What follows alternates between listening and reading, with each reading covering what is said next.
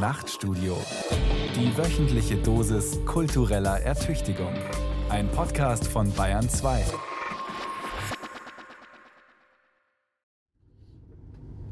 Planmäßige Abfahrt 16.03 Uhr am selben Bahnsteig gegenüber.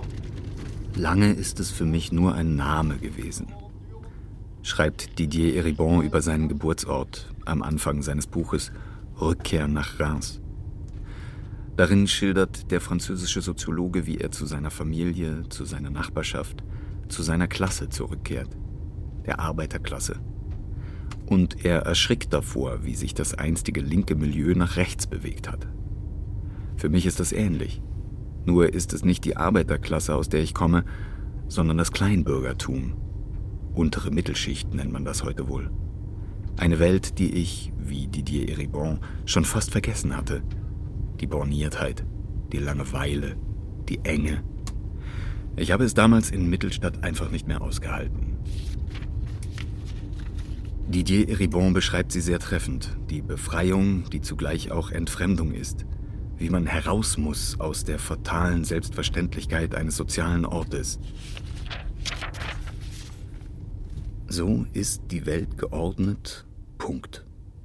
Warum, weiß man nicht, Dazu müsste man sich selbst von außen betrachten, bräuchte einen Überblick über das eigene Leben und das Leben der anderen, um der Logik der Selbstverständlichkeiten zu entkommen und die ungerechte Chancenverteilung zu erkennen, muss man, wie ich es getan habe, die Demarkationslinie überschreiten und von einem Lager ins andere wechseln.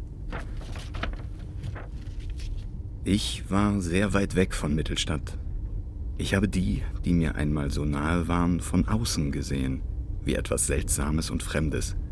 Die Kleinbürger. In ihrer Kleinbürgerwelt, mit ihren Kleinbürgergedanken und ihren Kleinbürgergefühlen. Habe Statistiken gelesen, wie die Mittelschicht schrumpft, habe in den Medien gehört, wie die breite Mitte ihre kulturelle Hegemonie verliert, habe an den Wahlergebnissen gesehen, wie anfällig man hier für militanten Konservatismus, Rechtspopulismus und sogar Neofaschismus geworden ist. Jetzt komme ich nach Mittelstadt zurück und weiß gar nicht, was mir mehr Angst macht. Dass es vielleicht immer noch so eng und langweilig ist wie früher. Oder dass es das Mittelstadt, das ich zu gut kannte, um dort zu bleiben, gar nicht mehr gibt. Mittelstadt, der Ort, wo ich herkomme und der in Wirklichkeit natürlich anders heißt, den ich vor langer Zeit verlassen habe. Und jetzt sitze ich Anfang 50, graue Schläfen, randlose Brille, Kordjackett im Zug. Aus traurigem familiären Anlass muss ich zurück nach Mittelstadt. Didier Eribons Rückkehr nach Reims gehört zu meiner Reiselektüre zusammen mit Honoré de Balzacs Die Kleinbürger, Öden von Horvaths Der ewige Spießer und Franz Werfels Der Tod des Kleinbürgers. Nicht gerade die erbaulichste Lektüre, aber genau das Richtige, um nach Mittelstadt zurückzukommen. In diese Stadt, die nicht groß und nicht klein ist, mit Menschen, die nicht reich und nicht arm sind, nicht zu viel und nicht zu wenig wissen wollen und die nicht zu progressiv und nicht zu konservativ sind, jedenfalls zu der Zeit, als ich Mittelstadt den Rücken gekehrt habe. Es hat sich einiges verändert seitdem in der Welt und in Mittelstadt, wie mir meine Geschwister erzählt haben, die hier geblieben sind mein Bruder nur zu gern, meine Schwester. Es hat sich eben nicht anders ergeben. Rückkehr nach Mittelstadt. Leben zwischen Aufstiegshoffnung und Abstiegsangst. Von Markus Metz. Ich habe meine Eltern noch im Ohr. Ihr sollt es doch einmal besser haben als wir. Ihr habt es doch viel einfacher, als wir es hatten. Sie hatten recht. Aber das war das Paradoxe. Wir haben es leichter und wir haben es besser als unsere Eltern. Aber dafür mussten wir, jeder auf seine Weise, auch raus aus ihrer Welt, aus dieser Mischung von geborgener und bescheidener Sicherheit und Alltagsgefängnis namens Mittelstadt. Mein älterer Bruder, der hat es zu etwas gebracht. Das zeigt er mit SUV, Haus und Swimmingpool, er ist überzeugt davon, dass er das alles nur seiner eigenen Tüchtigkeit zu verdanken hat. Versager, Schmarotzer, Chaoten verachtet er noch mehr als unsere Eltern damals. Von nichts kommt nichts. Wer Leistung bringt, der bringt's auch zu was. Es gibt nichts Schlimmeres, als anderen Menschen auf der Tasche zu liegen. Denkt immer daran. Wir haben unser Leben lang hart gearbeitet und das lassen wir uns doch jetzt nicht von denen nehmen. Für meine Schwester hat mein Bruder nur Sport übrig. Die arbeitet als Krankenpflegerin. Daneben engagiert sie sich noch in sozialen Projekten. Dabei hat sie als alleinerziehende Mutter weiß der Himmel genug eigene Probleme. Es reicht hinten und vorne nicht. Ein Gutmensch sei sie eben, sagt mein Bruder, leide wohl unter einem Helfersyndrom. Und ich? War ja klar. Musste in die Großstadt, an die Uni. Schlecht bezahlte Jobs in der unteren akademischen Hierarchie. Noch schlechter bezahlte kleine Arbeiten auf dem freien Markt der Ideen und des Wissens. Kein Geld auf der Bank, aber fest davon überzeugt, was Besseres zu sein, höhnt der Bruder. Mit Theorie hat noch niemand die Welt verändert, sagt die Schwester. Wir haben es wirklich alle besser als unsere Eltern und gleichzeitig ist nichts mehr fix. Alles ist in Bewegung. Allerdings auf so verschiedene Art, dass man kaum glauben kann, welch lange Zeit wir zusammen verbracht haben, mit denselben Dingen und denselben Worten um uns herum. Kleinbürger eben. Jetzt repräsentieren wir drei Segmente unserer Klasse, die noch nie eine war, aber vielleicht auch noch nie so gespalten war, wie sie es jetzt ist. Wenn ich es recht überlege, entsprechen wir ziemlich genau den Vorstellungen, die wir uns selber von uns und unseresgleichen machen. Fast schon Klischees. Wenn es uns nicht gäbe, müsste man uns glatt erfinden. Wo wir herkommen. Kleinbürger sind Leute, die kein Kapital besitzen, denen keine Fabriken und Unternehmen gehören, die nicht an den großen Hebeln der Macht sitzen. Aber es sind auch nicht Leute, die nichts zu verkaufen haben als ihre körperliche Arbeitskraft und die, wie es in früheren Tagen einmal hieß, deswegen auch nichts zu verlieren hätten als ihre Ketten. Kleinbürger sind weder Proletarier noch gehören sie zur Bourgeoisie. Sie tendieren mal mehr in die eine, mal mehr in die andere Richtung. Kleinbürger waren zuerst Handwerker, Bauern und kleine Kaufleute, dann wurden sie zu Beamten, Angestellten und Büromenschen. Mitte des 19. Jahrhunderts gelangten unsere Vorfahren in die unteren Etagen der Institutionen ökonomischer und politischer Macht. Sie stellten ihre Nützlichkeit unter Beweis und verlangten dafür einen bestimmten Status von Sicherheit und Ansehen. Die Marktwirtschaft und der Bürgerstaat, sie kämen nie aus ohne uns Kleinbürger.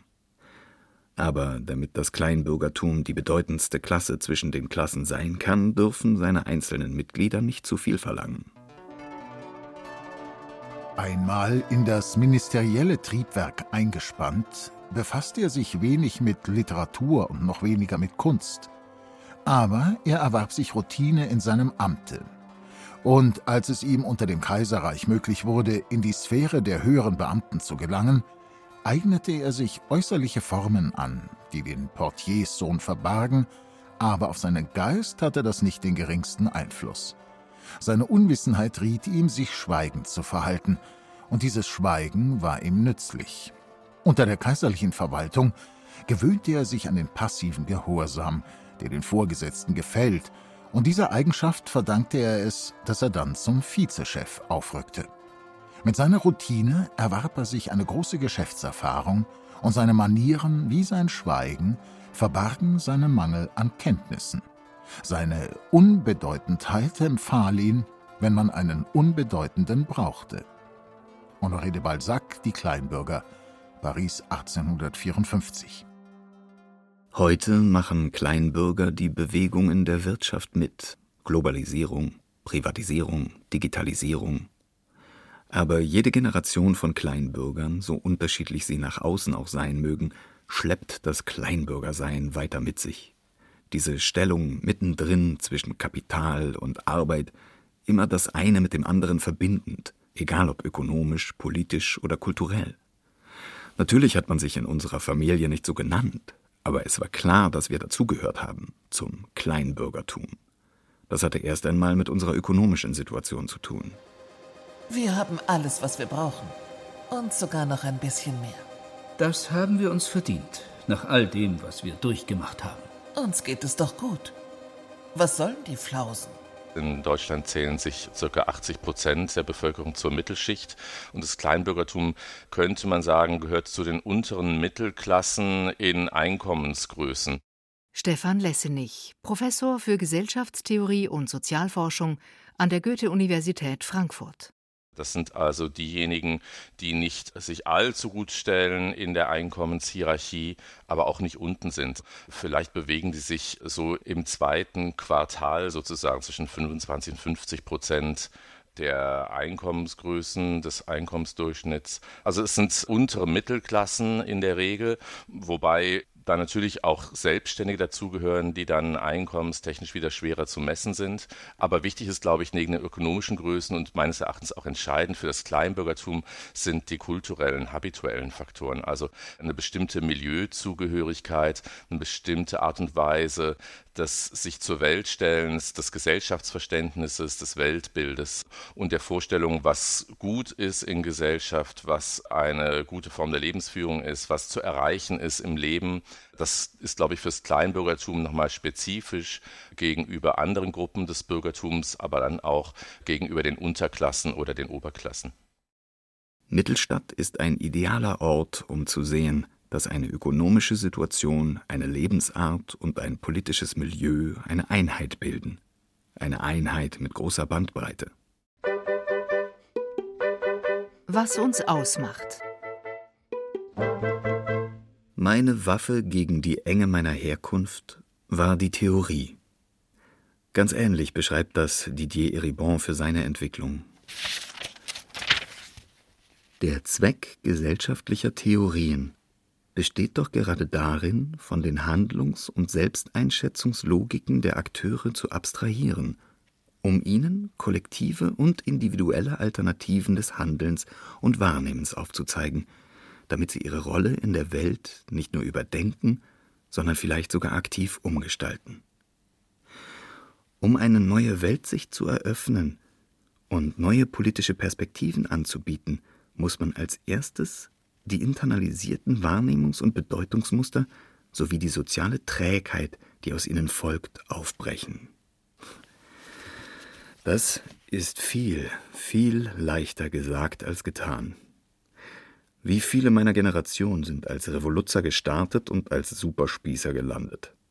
Ein paar kluge Leute, wie etwa Hans Magnus Enzensberger, haben mehr oder weniger ironisch, mehr oder weniger analytisch nachgedacht über diese zähe Anhaftung, warum man aus Mittelstadt vielleicht herauskommt, aber Mittelstadt nicht aus sich herausbekommt. Kleinbürger ist ja eine Zuschreibungskategorie und keine Selbstbeschreibungskategorie. Wenn jetzt äh, Enzensberger oder auch andere sagen, man möchte eigentlich nicht Kleinbürger genannt werden, dann ist es mindestens so sehr eine Aussage über die eigene Position in Gesellschaft und in der Sozialstruktur wie über die der Kleinbürger und Bürgerinnen selbst, weil das sind in der Regel dann Positionierungen, die von oben geschehen. Also wenn man jetzt die Sozialstruktur sich als Hierarchie vorstellt und von oben gesehen erscheint dann das Kleinbürgertum als eine nicht erstrebenswerte nennenswerte Zugehörigkeitskategorie, also weder ökonomisch, weil diese Milieus eben unter einem stehen, aber eben auch habituell, weil sie kleingeistig sind. Das gehört ja auch zum Kleinbürgertum oder zum Stereotyp des Kleinbürgertums dazu, weil sie kleingeistig sind, engstirnig, weil sie keinen weiten Horizont haben. Kleinbürger. Einerseits der ideale Zustand. Man könnte vollkommen zufrieden sein weil Sicherheit und Freiheit, Arbeit und Wohlstand, Außenwelt und Innenwelt, Reichtum und Bescheidenheit, Fortschritt und Tradition, Politik und Privatleben alles in die Balance der Bescheidenheit zu bringen wären. Doch die ideale Position ist zugleich auch die prekärste, weil sie immer von zwei gegenläufigen Impulsen durchzogen ist, der Sehnsucht nach dem Aufstieg und der Angst vor dem Abstieg. Diese beiden Impulse formen ja nicht nur unsere Klasse oder unser Milieu, sie wirken nicht zuletzt in dem Raum, der uns die größte Sicherheit verspricht und der zugleich die größte Sprengkraft besitzt, der Familie. In jeder Familie zieht es die einen ein bisschen nach oben, die anderen ein bisschen nach unten und wieder andere vielleicht zur Seite hin. Deswegen ist für uns Kleinbürger Kultur so wichtig, das heißt Objekte, Rituale, Gesprächsstoffe, Sprachwendungen, Kleidung, Geschmack.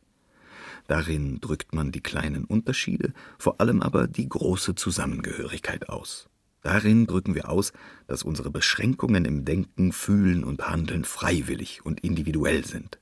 Und darin kompensieren wir unser angeborenes Minderwertigkeitsgefühl und unsere Ängste. Wir sehen uns selbst immer in einem Blick der Verachtung von oben und einem Blick des Neids von unten, egal ob es diese Blicke in Wirklichkeit gibt oder nicht. Der Soziologe Stefan Lessenich ich weiß gar nicht, ob die KleinbürgerInnen, die sich also nicht selber so beschreiben würden, aber die man sozialstatistisch und milieuanalytisch dazu zählen könnte, ob die diese Zuschreibung so von sich weisen würden. Ich glaube, es ist eher ein gehört zum Gefühlshaushalt der oberen Mittelklassen, die sich definitiv nicht als KleinbürgerInnen verstehen und die sich auch gerne davon abgrenzen wollen. Das Kleinbürgertum sozusagen nicht nur pejorativ zu verstehen, abwertend, sondern auch davon auszugehen, dass niemand Kleinbürger sein möchte. Ich würde denken, dass viele derer, die man sozialstatistisch, milieuanalytisch zum Kleinbürgertum zählen würde, ganz gut leben, ganz gut fahren mit ihrem Status. Hätten sie nicht alle anders gekonnt? Meine Eltern, meine Geschwister, all die Bewohner von Mittelstadt, die jetzt unglücklich vor sich hin brüten, die einen trotz ihres Erfolgs, die anderen, weil es ihnen daran mangelt? Hätten Sie nicht etwas tun können für die soziale Gerechtigkeit, für den Frieden, für die Natur oder wenigstens für ein bisschen Geschmack am Leben? Statt Ihrer Arbeit nachzugehen, Intrigen zu ersinnen oder auszuhalten, das Geld zu zählen und die Dinge zu registrieren, die der Nachbar hat, aber man selbst nicht oder umgekehrt? Hätten Sie nicht etwas anderes im Sinn haben können als die Gier nach dem Aufstieg und die Angst vor dem Abstieg? Was würde von ihrem Leben bleiben, wenn dieser ständige Kampf nicht alles andere in den Hintergrund drängen würde? Wenn einfach alle Menschen Kleinbürger wären, wäre das das Paradies oder wäre es die Hölle? Nächster Halt Waldesruh. In Mittelstadt kann man es durchaus zu etwas bringen, wie mein Bruder Michael zeigt. Karriere im Finanzwesen, sein Haus ist gut doppelt so groß wie das meiner Eltern. Von meiner Großstadtwohnung will ich gar nicht reden. Davor zwei teure Autos und dahinter der Swimmingpool. Zugegeben nicht gerade im Hollywood-Format. Es geht eben auch um die Nachbarn. Hier muss man halt zeigen, dass man dazugehört. Nächster Halt Neugürtel. In dieser Stadt kann man natürlich auch bescheidener existieren. Das sieht man an meiner Schwester Simone, lebt als alleinerziehende Mutter mit schlecht bezahltem Job in einer Zwei-Zimmer-Wohnung und behauptet, sie habe alles, was sie brauche. Mein Bruder betrachtet sie mit einer Mischung aus Mitleid und Verachtung. Sie habe eben noch nie mit Geld umgehen können und sei ungeschickt bei der Wahl ihrer Partner. Es kommt nicht immer nur aufs Äußerliche an. Man hat uns doch auch moralische Werte beigebracht. Nächster Halt Bahnhof. Und ich?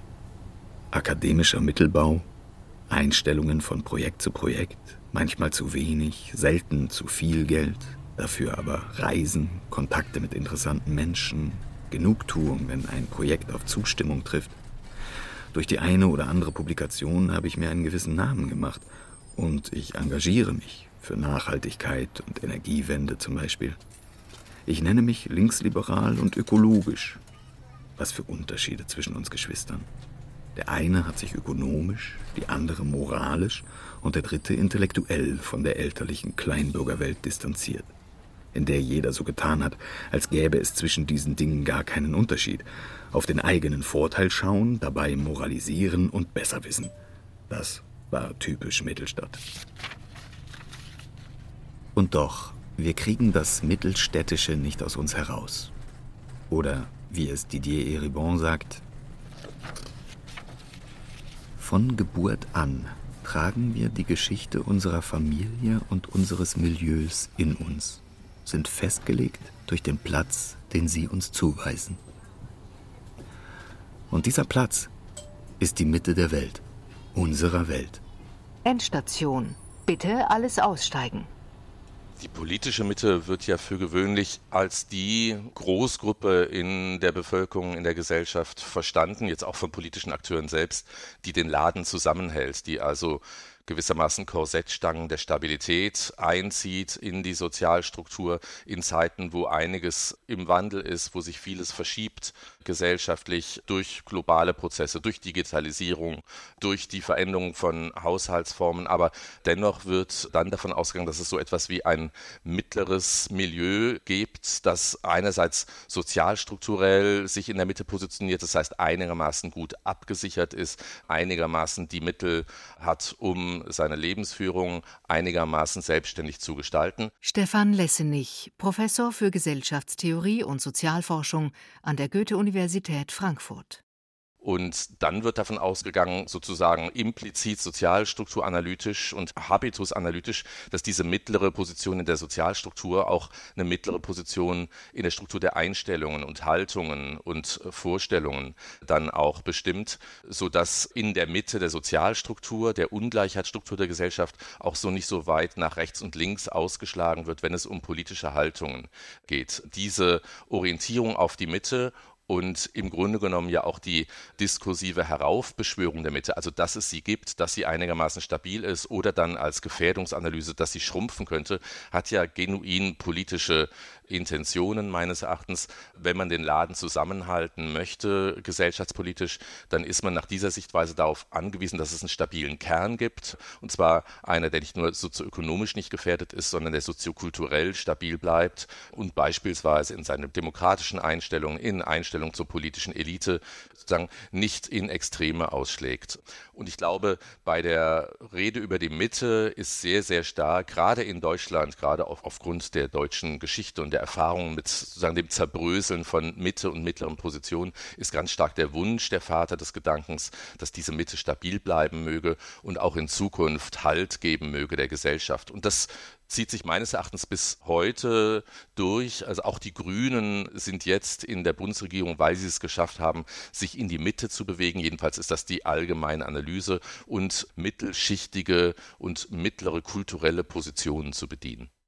Lange Zeit haben wir Kleinbürger in der Erzählung von unserem staatstragenden und gesellschaftlich stabilisierenden Wirken gelebt, auch noch in Zeiten, in denen es damit gar nicht mehr weit her war. Die nächste Erzählung handelte dann von unserer manchmal destruktiven Dynamik. Der Mittelstand muss wieder gestärkt werden. Dazu ist eine Regierung da. Wer bringt denn hier die meiste Leistung? Wir dürfen doch nicht weiter verruhen. Der soziale Zusammenhalt muss wieder gestärkt werden. Nächstenliebe gehört doch auch zu unserer christlichen Tradition. Wir Kleinbürger kennen kein Klassenbewusstsein und keine Klassensolidarität. Was wir wollen, ist der konformistische Individualismus. Keine Monster werden und keine Heiligen aber unendlich viele Zwischenformen und Verbindungen. Wir sind die Hüter der Normalität. Dabei sind wir eine verflixt widerborstige Herde. Jeder will zugleich Schaf und Schäfer sein. Das geht nicht immer gut.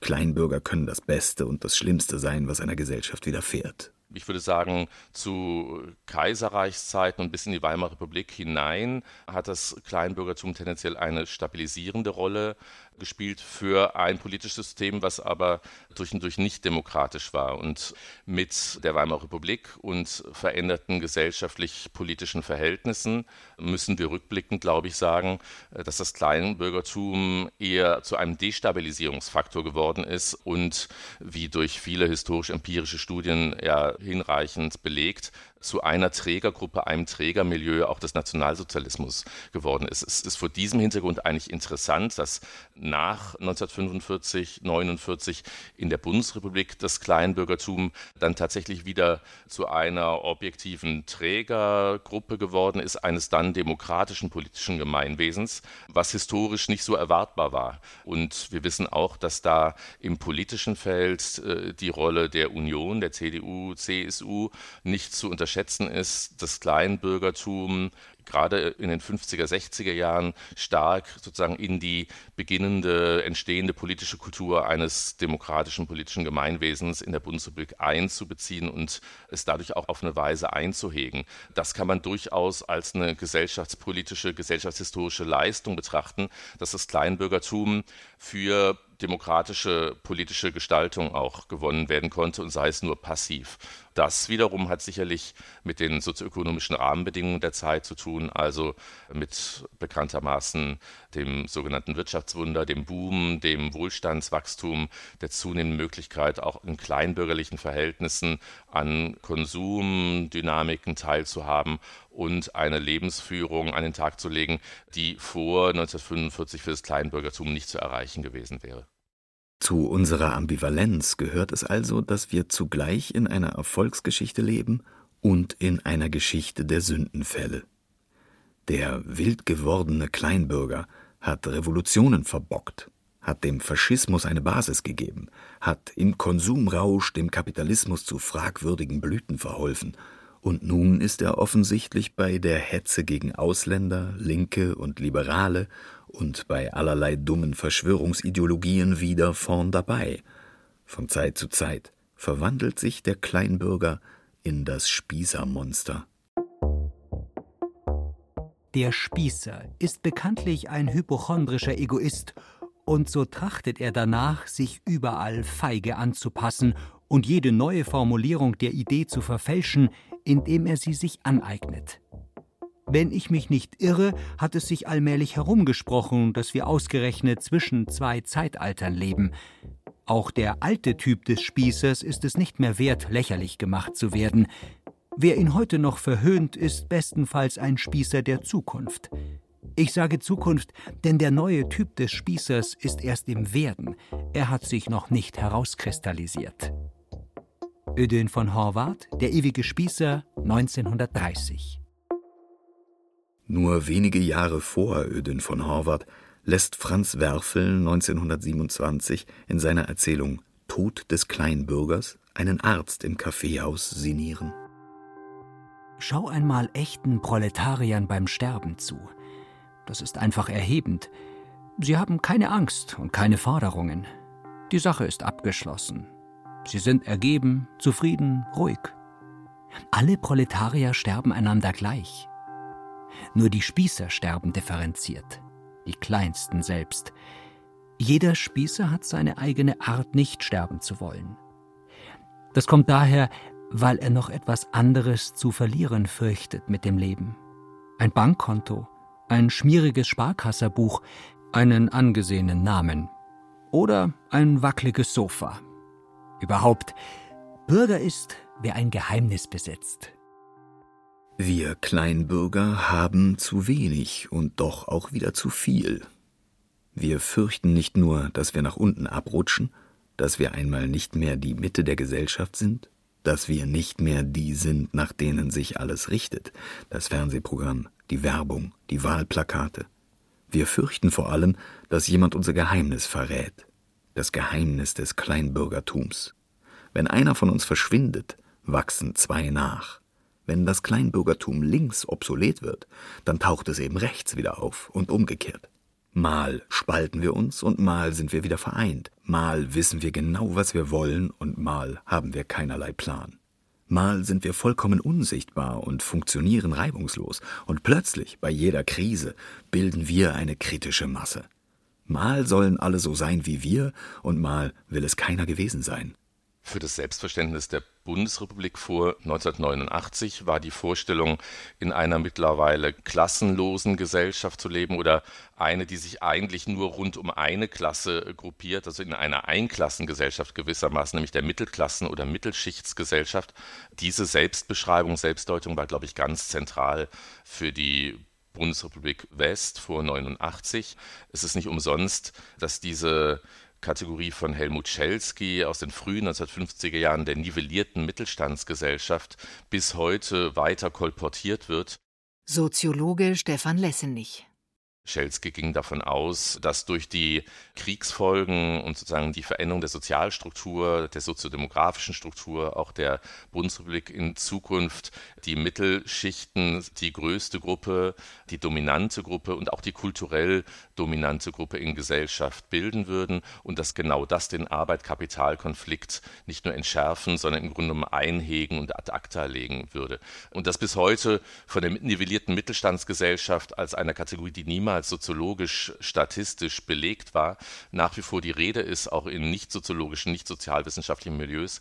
Das spricht meines Erachtens sehr dafür, dass es eben diesen großen Wunsch immer schon gab und er dann zum Selbstverständnis auch der Republik geworden ist, dass alles um die Mitte kreist und alles auch zur Mitte drängt. Das hat sich übersetzt mittlerweile tatsächlich in die Selbstverortungen der Leute, dass eigentlich jeder dazugehören möchte zu einer irgendwie mittleren sozialen, sozialstrukturellen Position, dass niemand nach oben, unten, rechts, links über die Stränge schlagen möchte eigentlich.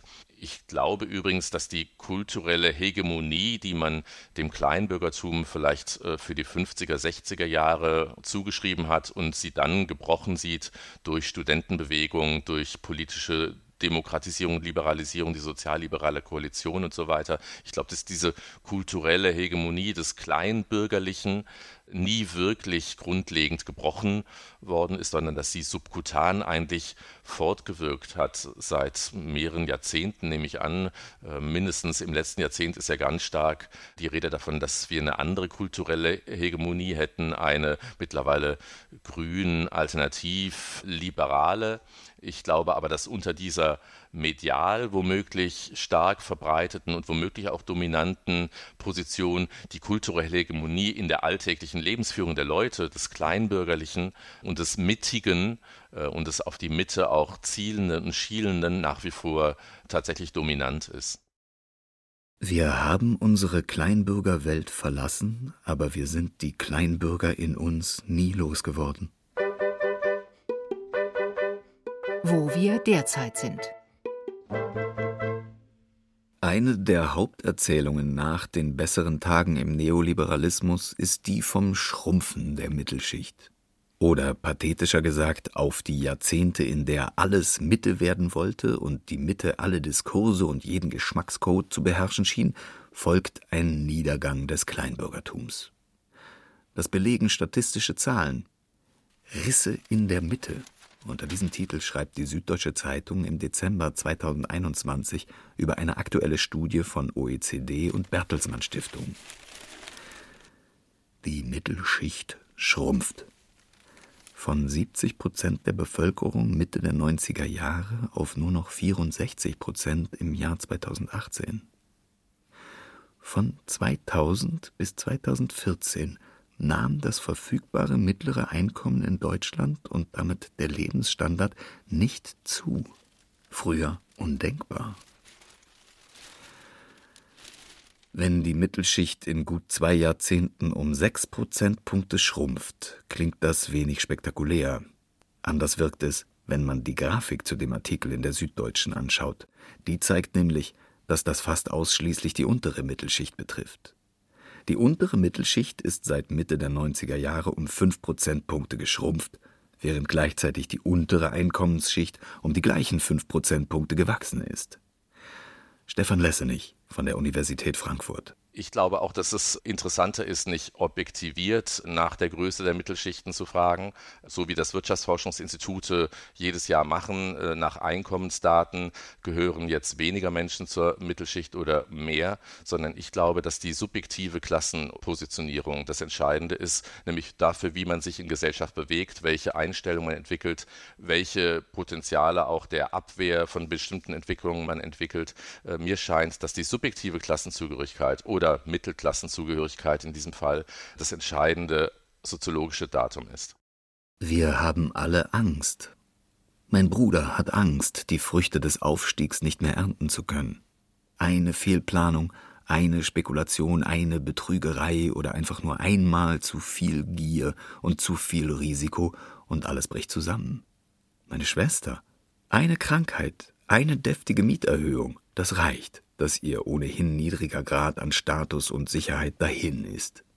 Und ich stehe sowieso mit einem Bein im akademischen Proletariat. Ein Projekt, das nicht funktioniert, ein Buch, das sich nicht verkauft, ein Sender, der meine Beiträge einspart, dann könnte ich mich höchstens noch als Taxifahrer verdingen. Ich könnte nicht mal meine Bibliothek verkaufen, weil niemand mehr Bücher haben will. Vielleicht passiert das alles ja gar nicht, aber diese verdammte Gewissheit, die meine Eltern hatten, mit ihrem Alltag von verlässlicher Ordnung, mit ihrer Dienstwohnung, mit ihren Pensionsansprüchen, diese Gewissheit hat man nicht mehr. Meines Erachtens hat der Neoliberalismus, wenn man ihn so nennen möchte, oder die Transformation von Gesellschaft im Sinne von Individualismus, Entsolidarisierung, Vermarktlichung von allen gesellschaftlichen Lebensbereichen, Ökonomisierung, hat das zu einer ganz explosiven Mischung eigentlich im kleinen Bürgertum geführt, weil ich glaube, da gibt es mittlerweile eben durch die neoliberale Erfahrung der letzten Jahrzehnte äh, so eine Mischung von liberalem Marktegoismus, der immer dann greift, wenn die eigene Position eben sozioökonomisch gefährdet zu sein scheint, und einer ja eben kleinbürgerlichen Disposition der Wahrung der eigenen Position, der gesellschaftlichen Verhältnisse und aber auch der Abstände in Gesellschaft und auch der Wahrung des Abstandes nach unten. Eine neoliberale Gesellschaft wäre ja eher eine, wo auch Grenzen fließend wären und wo alles möglich wäre, nach unten selbstverständlich, aber auch nach oben. Und ich glaube, einerseits diese Affizierung durch neoliberale Marktlogiken und gleichzeitig sozusagen die Stabilität von solchen ja eher autoritär stabilen Habitualisierungen und Verhaltensorientierung ist eine ganz explosive Mischung. Also Neoliberalismus plus Kleinbürgertum ist, glaube ich, das, was wir gegenwärtig in Frankreich oder in Deutschland im gegenwärtigen französischen Wahlkampf und in Deutschland auf den Straßen gegenwärtig in der Reaktion auf Corona sehen. Mittlerweile scheint rings um uns nichts als Krise zu sein. Krise der Ökonomie, Krise der Demokratie, Krise der Kultur und natürlich Krise der Umwelt, wenn nicht gar die finale Katastrophe droht. Und es kriselt auch in Lebensgewohnheiten, Familien, Einrichtungen. So unterschiedlich wir auch sein mögen, in einem sind wir uns überraschend einig, darin, dass die Erzählung vom Kleinbürgertum als unser politischer und kultureller Ursprung zerbröselt und darin, dass die Erzählung vom Aufstieg, von der Stabilität, von der Dynamik sich gewandelt hat zur Erzählung von Niedergang, Zerfall und Krise. Wenn wir uns auch auf gar nichts einigen können in der unruhigen Mitte von Mittelstadt, darin, dass wir in Gefahr sind, dass die Mitte verloren geht, dass das Kleinbürgertum schrumpft, mindestens darin gleichen sich unsere so unterschiedlichen Weltanschauungen wieder. Meines Erachtens beziehen sich die Ängste der Mittelschicht, der Mittelklassen und vielleicht dann konkreter noch des Kleinbürgertums eher nicht auf sozialstrukturellen Abstieg im engeren Sinne, also dass man die eigene sozioökonomische Position gefährdet sieht. Wir kennen ja auch viele Umfragen, die sind sehr stabil, wo die Leute sagen, na ja, mir geht es einigermaßen gut, aber insgesamt ist die Wirtschaftslage schlecht oder die Aussichten nicht so gut oder drohen alle möglichen gesellschaftlichen Gefahren. Ich persönlich oder mein Haushalt stellt sich da aber noch relativ gut und stabil. Deswegen bin ich der Meinung, dass es gar nicht sozialstrukturelle Ängste sind, die da dominant sind in den unteren Mittelklassen vor allem, sondern eher gesellschaftsstrukturelle dass also das Gesellschaftsmodell, das einem einen bestimmten sozialstrukturell nämlich relativ stabilen Platz gesichert hat, dass dieses Gesellschaftsmodell insgesamt in Gefahr ist und im Abstieg begriffen ist. Und für die deutschen Verhältnisse ist da meines Erachtens Thilo Sarrazins Deutschland schafft sich ab. Vielleicht nicht der Startschuss, aber das erste wirklich symbolisch prägende Moment dafür, dass gesellschaftsstrukturelle Ängste thematisiert werden. Schau dich doch um. Das geht doch alles den Bach runter, wenn wir jetzt nicht gegensteuern. Das ist doch unsere Kultur, unser Land. Da sollen doch die anderen erst einmal ihre Hausaufgaben machen. Wir sind doch nicht die Zahlmeister. Alle wollen immer nur unser Geld. Soziale Gerechtigkeit, wenn ich das schon höre. Für mich ist das sozialistische Misswirtschaft. Und dann noch die Flüchtlingswelle. Die ticken doch ganz anders. Und arbeiten wollen sie auch nicht, sondern sich ins gemachte Bett legen. Was ist das für eine Welt, in der nur noch das Geld zählt, aber keine Gemeinschaft, keine Hilfsbereitschaft, keine Fürsorge? Wir müssen uns wieder besinnen aufs Zusammenhalten, auf Nachbarschaft und Dorfgemeinschaft. Ich finde, wir müssen ganzheitlich denken und zurückfinden zur Natur. Wir dürfen nicht mehr so gierig sein. Wir müssen lernen, bescheidener zu leben. Dieses immer mehr und immer schneller, das macht doch nur krank. Früher war das anders. Ich glaube, seit Deutschland schafft sich ab, haben wir über die verschiedenen Krisendynamiken dieser Gesellschaft, von der Finanzkrise über die Migrationskrise, die Klimakrise, jetzt die Pandemiekrise, glaube ich, dominant immer diese Vorstellung, hier ist ein Gesellschaftsmodell in Gefahr. Hier ändert sich gesellschaftsstrukturell etwas und wenn wir nicht gegensteuern, dann schafft sich Deutschland ab. Das galt in der Finanzkrise, dass man den Griechen nicht zu viel helfen sollte, dass sie ihre Hausaufgaben machen müssen, äh, weil wir haben doch gut gewirtschaftet. Das galt in der Migrationskrise. Ja, warum müssen wir jetzt plötzlich eine Million Leute aufnehmen? Sollen sie auch woanders hingehen? Wir haben hier schon genug Menschen mit Migrationshintergrund. Das war in der Klimakrise so, warum soll Deutschland da immer den Vorreiter spielen? Sollen doch mal die anderen anfangen, die Chinesen, sollen die doch mal erstmal ihre Kohlekraftwerke abstellen oder ähnliches. Und das ist jetzt in der Pandemiekrise meines Erachtens auch so. Und ich glaube, das ist tatsächlich eine Spaltungslinie, in der bundesdeutschen Gesellschaft der unmittelbaren Zukunft, nämlich die Frage, wie geht man mit diesen verbreiteten, manchmal thematisierten, manchmal auch nur subkutan wabernden Vorstellungen um, dass hier eine Zeitenwende ansteht und dass die Krisen der letzten Jahre diese Zeitenwende anzeigen. Das ist nämlich ein Gesellschaftsmodell, mit dem Deutschland wunderbar gefahren ist nach dem Zweiten Weltkrieg, objektiv wie subjektiv für die allermeisten dieser Gesellschaft, dass das in die Krise geraten könnte und dass das im Abstieg begriffen begriffen sein könnte. Und ich glaube, dann gibt es sozusagen die eher aggressiv, exklusiv, repressiven Formen mit dieser Gefahr des Abstiegs Deutschlands und alles dessen, wofür es steht, umzugehen und dann mehr die liberale, weltbürgerliche, offene Herangehensweise, die sagt, das schaffen wir schon mit technologischen Innovationen, mit einer liberalen Politik und mit etwas Anstrengung, wie wir es früher auch geschafft haben, werden wir es schon schaffen. Ich glaube, entlang dieser Frage, schafft sich Deutschland ab oder schafft es Deutschland, seinen Platz in der Welt zu wahren? An dieser Frage werden sich die Konflikte innerhalb der Mittelklassen entzünden und austragen was aus uns noch werden kann. Auf einmal erscheint uns diese Welt, aus der wir gekommen sind, die wir verspottet und kritisiert haben, die so muffig wie überschaubar war, wie eine gute alte Zeit. Auf einmal wollen alle ins alte überschaubare Mittelstadt zurück. Als wären wir alle zu weit entfernt von unserem Nest gelandet als würden sich die Zeit und die Welt an uns rächen dafür, dass wir unseren Platz in der Mitte verloren haben. Wir, Kinder dieser Zeit, hätten das Lebensmodell unserer Eltern nicht wiederholen können, selbst wenn wir es gewollt hätten. Und doch sind wir Kleinbürger geblieben, wie es bei Didier Eribon heißt.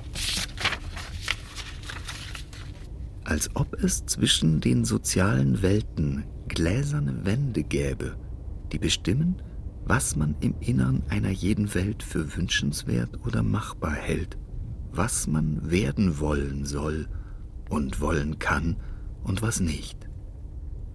Dass es anderswo anders zugeht, dass andere Leute andere Ziele und Möglichkeiten haben, weiß man sehr wohl, aber dieses Anderswo liegt in einem so unerreichbaren, separaten Universum, dass man sich weder ausgeschlossen noch benachteiligt fühlt, wenn einem der Zugang zu den Selbstverständlichkeiten der anderen verwehrt bleibt.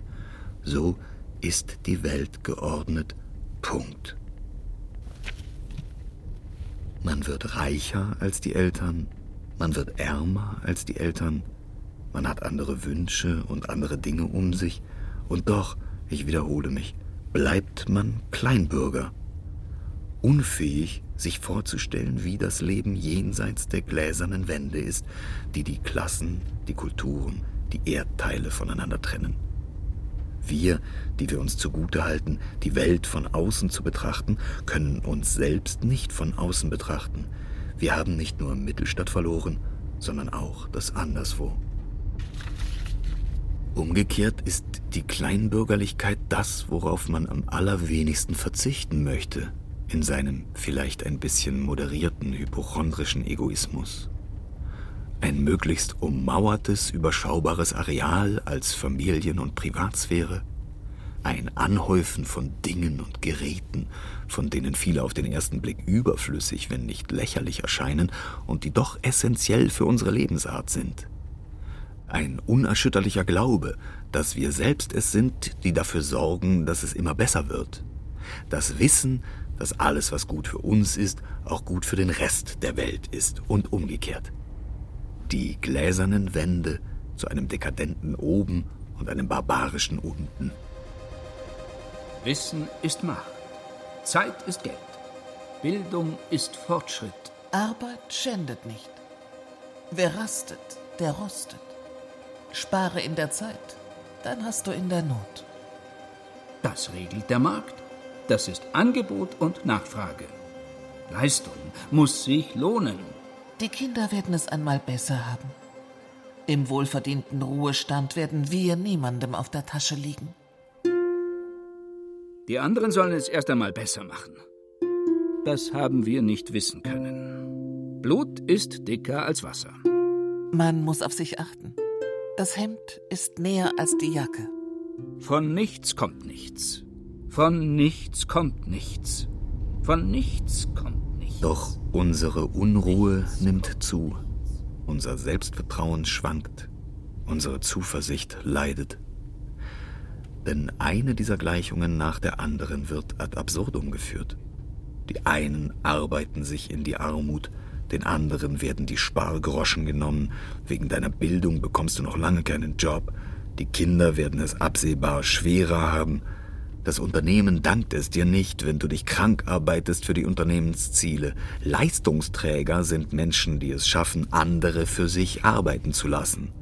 Kurzum, der Wertekanon, der die Konservativen mit den reformerischen Milieus des Kleinbürgertums verbunden hat, dieser Wertekanon bricht vor unseren Augen zusammen. Daran ändert auch die neue Regierung nichts, sagt Soziologe Stefan Lessenich. Ich glaube, über eine Ampelkoalition kann aufgrund dieser kleinbürgerlichen Prägung, mentalen Prägung großer mehrheitlicher Gruppen in Deutschland, über eine Ampelkoalition kann das Fortschrittsdenken kaum hinausgehen. Deswegen scheint es mir gar kein Zufall zu sein, weder, dass sich jetzt diese Koalitionäre gefunden haben, noch dass beispielsweise auch eine grüne Position in Deutschland dann erfolgsträchtig ist, wenn sie sich mittig geben kann und wenn sie den Leuten suggerieren und möglichst sogar versprechen kann, dass man die Dinge anpacken wird, dass man die Herausforderungen annehmen wird und sie nicht mehr totschweigen wird oder ausblenden wird, aber dass man mit ihnen in einer Weise umgehen wird, die Stabilität bewahrt, bei der niemand allzu große Einschränkungen gewärtigen muss und wo es dann doch vielleicht nach so einer krisenhaften Zwischenphase wieder bergauf geht und nach vorne geht. Ich glaube, diese Schrumpfversion von Fortschritt oder diese Schrumpfversion vor allem von Transformation ist das, was Mehrheitsgruppen in dieser Gesellschaft gemäß ist, was man ihnen zumuten kann politisch und was deswegen dann auch das politische Angebot prägt. Deswegen äh, würde ich sagen, auch der Aufbruch, den man jetzt womöglich im letzten halben Jahr gesellschaftspolitisch verspürt hat, die bleierne Zeit ist zu Ende und jetzt kommen neue Akteure und die finden sich aber in einer Weise zusammen und dann auch mit einem Programm, was zwar einerseits nach vorne weist und andererseits aber fast alles Alte erhalten möchte. Das ist, glaube ich, genau das, wie man in Deutschland gerade wegen der kleinbürgerlichen Prägung, der politischen Kultur und der Mentalitätsstrukturen, was man dort allenfalls noch an Fortschritt ausgeben und realisieren kann. Vor noch nicht allzu langer Zeit war das Kleinbürgertum davon überzeugt, dass es als Stütze der Zivilgesellschaft, als Vermittlungsinstanz zwischen Kapital und Arbeit, als kulturelle und moralische Moderation, als politischer Resonanzboden dringend gebraucht würde. Wir waren die systemrelevante Klasse in all unserer Vielfalt und Widersprüchlichkeit. Schaute die Politik in ferne, unordentliche, barbarische Weltordnungen, setzte sie ihre Hoffnungen auf das Entstehen einer westlich orientierten, zivilisierten neuen Mittelschicht.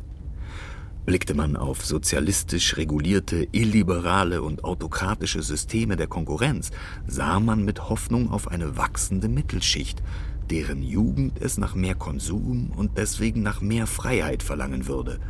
Auf die Erosion des Kleinbürgertums im eigenen Land sah indes niemand. Sieht man einmal von Daily Soaps oder Horrorfilmen ab. Wir sind gekränkt. Wirklich.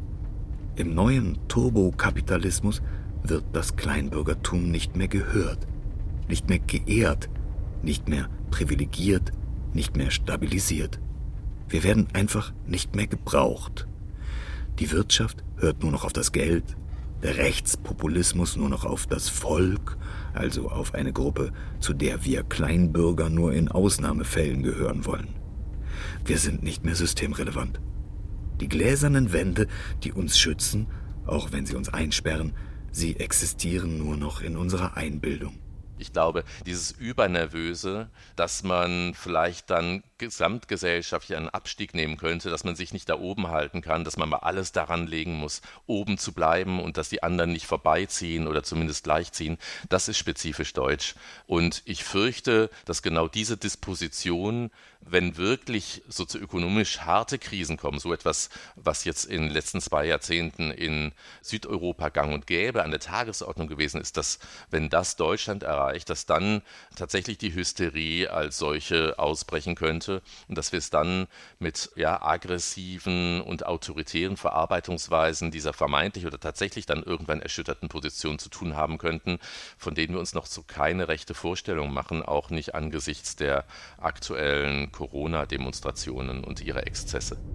Was wir immer noch gut können, jammern.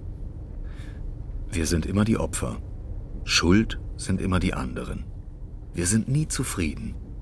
Wenn man uns zu viel Freiheit gibt, dann fehlt uns die Sicherheit. Wenn man uns Sicherheit verordnet, fehlt uns die Freiheit. Plötzlich wird sichtbar, was uns noch immer eint, uns Kleinbürger in Mittelstadt. Wir sind alle irgendwie gekränkt, enttäuscht, mitgenommen und überfordert. Manchmal kippt nun die Selbstliebe in Selbsthass und der wieder in einen Hass auf irgendwas und irgendwen anderen. Da sitzen wir nach ein paar Gläsern und vielen Streitereien und sind uns in einem einig, wir haben es vermasselt. Wir haben es besser, aber wir haben es nicht besser gemacht. Wir können es unseren Kindern nicht zusichern, dieses Ihr werdet es besser haben. Wir können nur etwas anderes hoffen, dass Sie es besser machen. Denn eines können wir nicht, uns abschaffen. Was wäre dieses Land ohne uns? Aber der einfache Satz, wir schaffen das, der kommt uns auch nicht über die Lippen. Wäre ja noch schöner. Rückkehr nach Mittelstadt. Leben zwischen Aufstiegshoffnung und Abstiegsangst von Markus Metz. Es sprachen Julia Cortis, Gabriele Hinterstoißer, Florian Schwarz, Peter Weiß und Bijan Samani. Technik Christiane Gerhäuser-Kamp. Regie Markus Metz. Redaktion Thomas Kretschmer. Eine Produktion des Bayerischen Rundfunks 2022.